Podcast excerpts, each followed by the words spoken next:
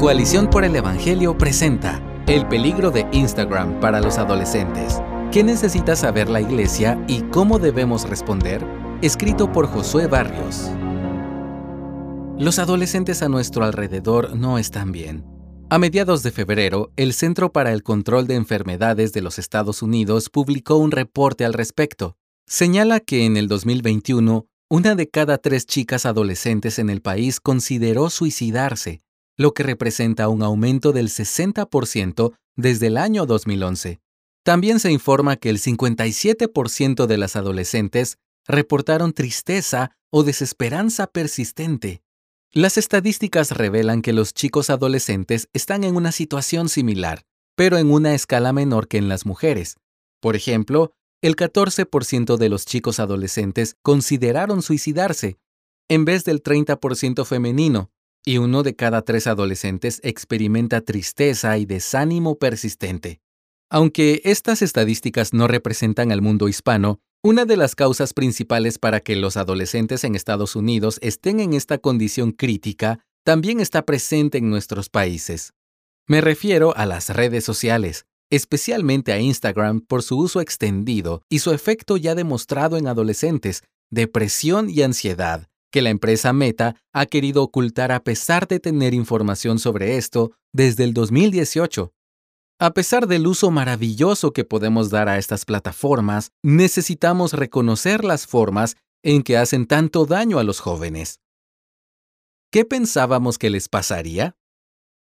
Así lo explica Jonathan Haidt, célebre psicólogo social, basándose en una amplia cantidad de estudios académicos que demuestran el impacto nocivo de las redes sociales en la juventud y los adolescentes desde el año 2012. Él dijo, la gran sorpresa en los datos es que la pandemia de COVID no tuvo mucho efecto en las tendencias generales, que siguieron avanzando como lo han hecho desde alrededor de 2012.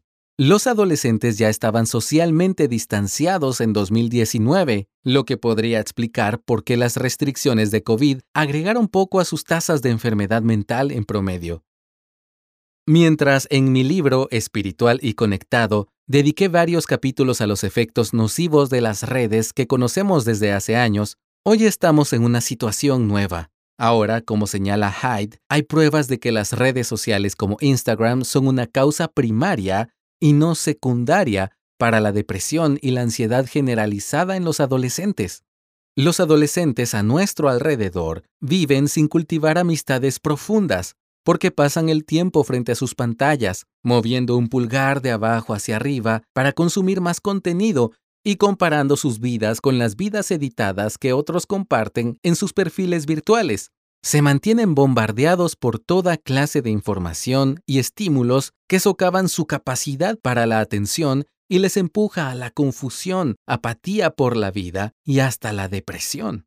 No están preparados para lidiar con el mundo real como deberían estarlo, porque están mayormente encerrados en burbujas virtuales, donde tienen la aprobación rápida de otras personas y sus creencias y actitudes nunca son confrontadas.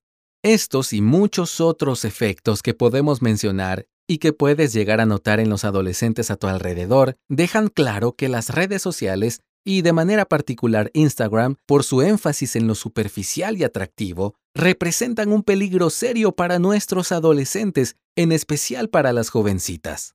Como Hyde concluye en su ensayo, hay una causa gigante, obvia, internacional y de género para la crisis que vemos en las adolescentes desde el año 2012, las redes sociales. Instagram se fundó en 2010.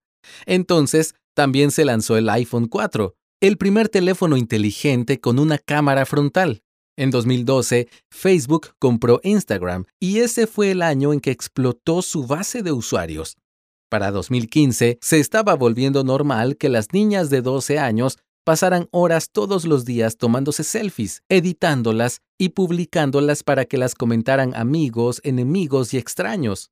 Mientras también pasaban horas cada día revisando fotos de otras chicas y celebridades femeninas fabulosamente ricas con aparentemente cuerpos y vidas muy superiores. Las horas que las niñas pasaban cada día en Instagram se tomaron del sueño, el ejercicio y el tiempo con amigos y familiares. ¿Qué pensábamos que les pasaría? Nuestra respuesta como iglesia. ¿Cómo debemos encarar como iglesia esta situación y servir mejor a nuestros adolescentes?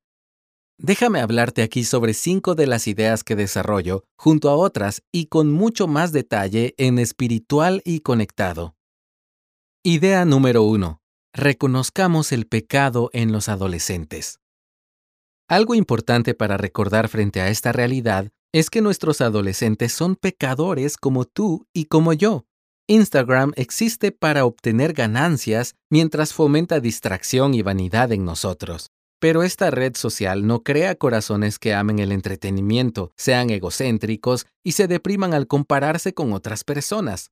Nosotros ya somos así por nuestro pecado. El verdadero dilema de las redes sociales es que somos el problema principal en este asunto. Si abordamos este problema pensando que la causa principal está en las redes sociales, entonces somos como los fariseos a los que Jesús tuvo que explicarles en Mateo 15 del 19 al 20 lo siguiente. Porque del corazón provienen malos pensamientos, homicidios, adulterios, fornicaciones, robos, falsos testimonios y calumnias.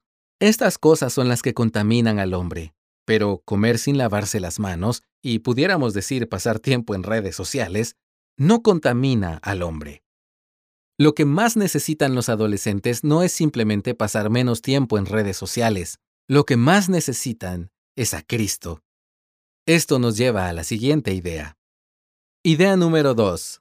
Expongamos la idolatría detrás de esta crisis. Aunque es evidente que debemos alentar a los adolescentes a pasar menos tiempo en las redes sociales, y si somos padres, podemos ejercer nuestra autoridad bíblica para tomar decisiones al respecto al establecer límites que consideremos saludables, debemos abordar esta problemática con más profundidad. Con la Biblia abierta y en la mano, debemos reconocer que detrás de esta crisis sistemática hay un problema de idolatría. Nuestros adolescentes buscan en Instagram, en el entretenimiento, las apariencias y los contactos que tienen allí, la paz, seguridad y gozo que solo se encuentran en Dios. Esta es una realidad que las redes sociales explotan para su beneficio financiero, haciendo que sus apps sean adictivas, lo que contribuye a que muchos adolescentes usen tanto estas plataformas y, por ende, sean afectados de maneras negativas. Proclamemos con gozo la verdad de que una vez que estamos satisfechos en Dios, somos libres del temor al hombre que las redes sociales fomentan en nosotros. Somos libres de las comparaciones y nuestra ansia de distracción y entretenimiento constante, pues ahora queremos vivir para la gloria de Dios. Somos libres para ver, en medio de todo el ruido que nos rodea, que nuestra vida tiene un propósito eterno y que podemos encarar la realidad de este mundo caído con la confianza puesta en el Salvador que nos ama sin medida. Este es el antídoto más eficaz contra el peligro que las redes sociales representan por diseño para el bienestar de los adolescentes. Idea número 3. Eduquemos a la nueva generación. Los adolescentes en nuestra cultura odian ser manipulados. Sin embargo, muchos ignoran cómo las redes sociales están diseñadas para manipularlos y llevarlos a pasar más tiempo en sus aplicaciones y ser moldeados por sus algoritmos. Por eso resulta muy útil señalar esta verdad para animarlos a ser más intencionales en cómo usar estas plataformas y considerar si en verdad quieren seguir allí o no. En mi experiencia, cuando hablo con jóvenes sobre cómo ellos son manipulados por las redes sociales, ellos siempre desean por iniciativa propia buscar la disciplina para abandonar las redes o pasar menos tiempo en ellas. Entonces es mucho más fácil guiarlos en ese proceso en vez de simplemente decirles desde el comienzo que deben irse de las redes sociales o pasar menos tiempo allí y punto, sin haberlos educado previamente. Por supuesto, esto requiere informarnos de los asuntos básicos sobre cómo las redes sociales nos afectan negativamente. Idea número 4. Seamos ejemplo de sabiduría digital. Los adolescentes detectan con facilidad las incoherencias en nuestras vidas. Si algo les desagrada ver a su alrededor, es la falta de autenticidad. No tenemos credibilidad ante ellos si no vivimos las cosas que predicamos. Si queremos enseñarles a las nuevas generaciones a ser libres de la esclavitud y las tendencias que las redes sociales promueven, ellos deben ver en nosotros esa misma libertad y gozo al que los estamos llamando. Ellos deben ver en nuestro día a día un uso sabio e intencional de la tecnología, diferente a como la usa el resto del mundo que no conoce a Cristo. Como iglesia, esto también nos recuerda que es sabio depender menos de las redes sociales para nuestra comunicación o discipulado.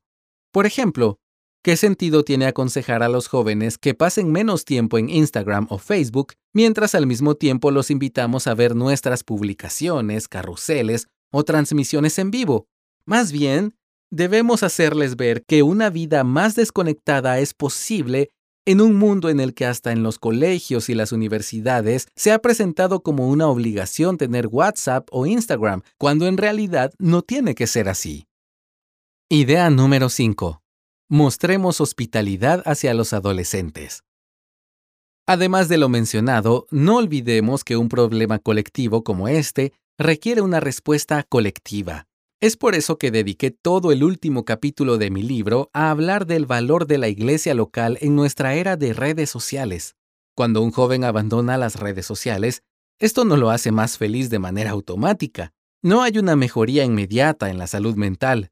Más bien, las primeras semanas son de mucha ansiedad e incomodidad, similar a lo que experimenta cualquier persona cuando quiere dejar una adicción. Al mismo tiempo, como Hyde, los adolescentes que se marchan de las redes a menudo experimentan por algún tiempo una depresión mayor. ¿Por qué? Porque la única comunidad que tenían, o la más importante para ellos, era aquella a la que accedían y con la que mantenían comunicación en redes. Entonces ahora se sienten solos y fuera de lugar en el mundo.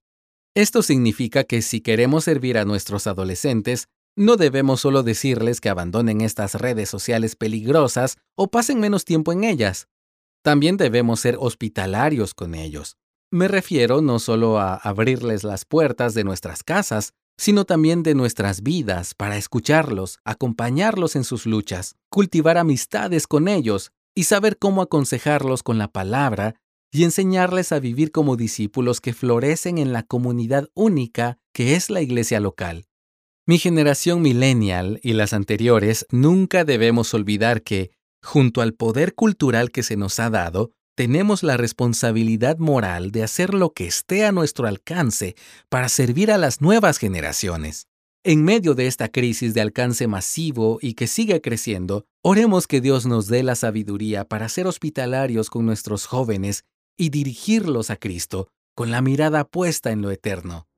Iglesia, no ignoremos los peligros de Instagram y otras redes sociales para nuestros adolescentes, ni tampoco ignoremos nuestro deber frente a esta realidad.